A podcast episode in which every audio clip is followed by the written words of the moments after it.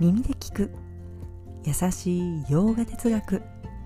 こんにちはふみママです。いつもお聞きいただきありがとうございます。このラジオは耳で洋画哲学を聞いて日常に生かしていこうというラジオです。はいということで今日のテーマに入っていきます。今日のテーマはバガバットギーター13章周りに流されないというテーマでお送りします。はいということで今日は周りに流されない、ね、流されにくくなるよといったお話です、まあ、私の話で言えば、えー、本当に流されやすいタイプでした、うん。まあ、今振り返ってみると就職先も自分で決められないタイプ。周りからここはどうだとか、ね、あそこはどんななのといったような、えー、助言をですねしていただきまして受けに行くんですけれども内心ねその企業にですねあの自分が働きたいって思うような明確な理由がなくて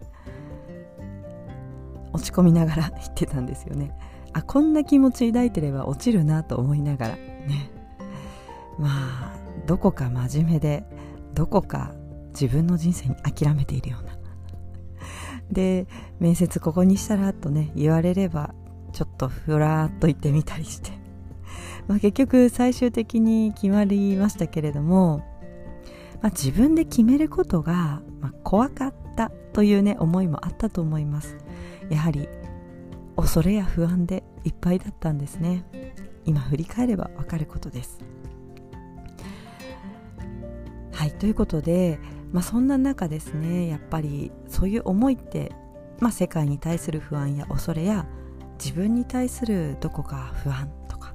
ねこういったことはやっぱりなかなか薄れなかったわけです。私の人生。ね。まあそこそこの中でこうヨガに出会ったりしながら、え徐々に徐々に、え自分自身の快適さを作れたなと思います。はいということでちょっと話を戻すとそうなんです、えー本来の自分を理解していくというのがやはりバガバットギーターでも伝えているところですがね、理解すれば自分や周りがどんなに変わっても本来の自分が変わらないということを、まあ、知っていく、まあ、この理解ですよね、まあ、そうすれば前回もお話ししましたが自分はこれならできるとかでもこれは嫌いだからやりたくないとかでそういった好き嫌いの感情によって心が変化したりすることに一喜一憂しなくても良くなるわけです。何を選んだとしても本来の自分は変わらないんだということを知っていることでそういうふうに状況や環境が捉えられるようになるつまり心は好き嫌いも含めて変化するものだから体も変わっていくものであってでも自分は変わらないんだとこれを知るか知らないかということなんですよね。13章の20あすいません。13章の32節では本来の自分は行いの結果に影響されることもないということでした。私はこれが足りないからこれをしようとかこういった思いや行いによって結果がつきまといます。アートマーという本来の自分は行いをする自我意識とは違う。行いを企てたりもしない。つまり何か行いをやったことで自分自身が悲しくなったりもしないということなんですね。故に何にも影響されない。たとえどんなに心は流されても、まあ、どうしようもないから自分を扱ってあげて見守るスタンスで入れるということです。これができるようになっていく、ね、なのでそうやっていけばこう自分自身の中で納得をしているのでたとえね周りにその状況で流されたとしても周りに流されているっていう感覚ではなくて自分自身の行いがあってその行いによってまた得た結果、まあ、これはもちろん今ねお話しした自我意識にもちょっと話が影響するんですけれどもあの触れていきますけれども。でもそれによったことによって影響もないっていうことなんですね。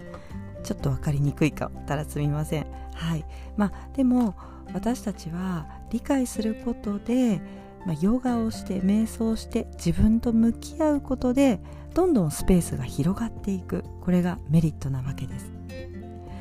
今までは自分の思い通りにならないところを責めたりしていや私できないなとか周りはできてるのになとか思ったりしていたけれどもあとはこうそういったところのね部分でこう自分を苦しくさせてしまう思いを、まあ、自分でわざわざ取りに行ったりとか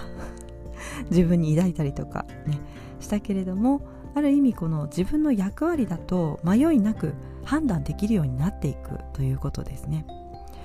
迷いがないって楽なんですよね、うん、自分の中でそれができるようになると、はい、周りに流されているわけではないわけです。心は変わるし体も変わります、ね、役割だっていくらでも変わっていく。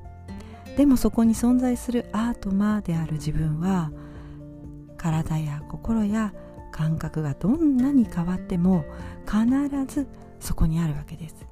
変わらずに。それが本来のあなた。なわけですね。行いもしないし行いの結果も受けない存在だから影響されません。カルマの中にいないし輪廻も回らないというふうに言われるわけですね。だからこう周りに流されることがないですよというお話です。はいそれでは今日はこんなところで今日一日も皆様にとって素敵な一日になりますように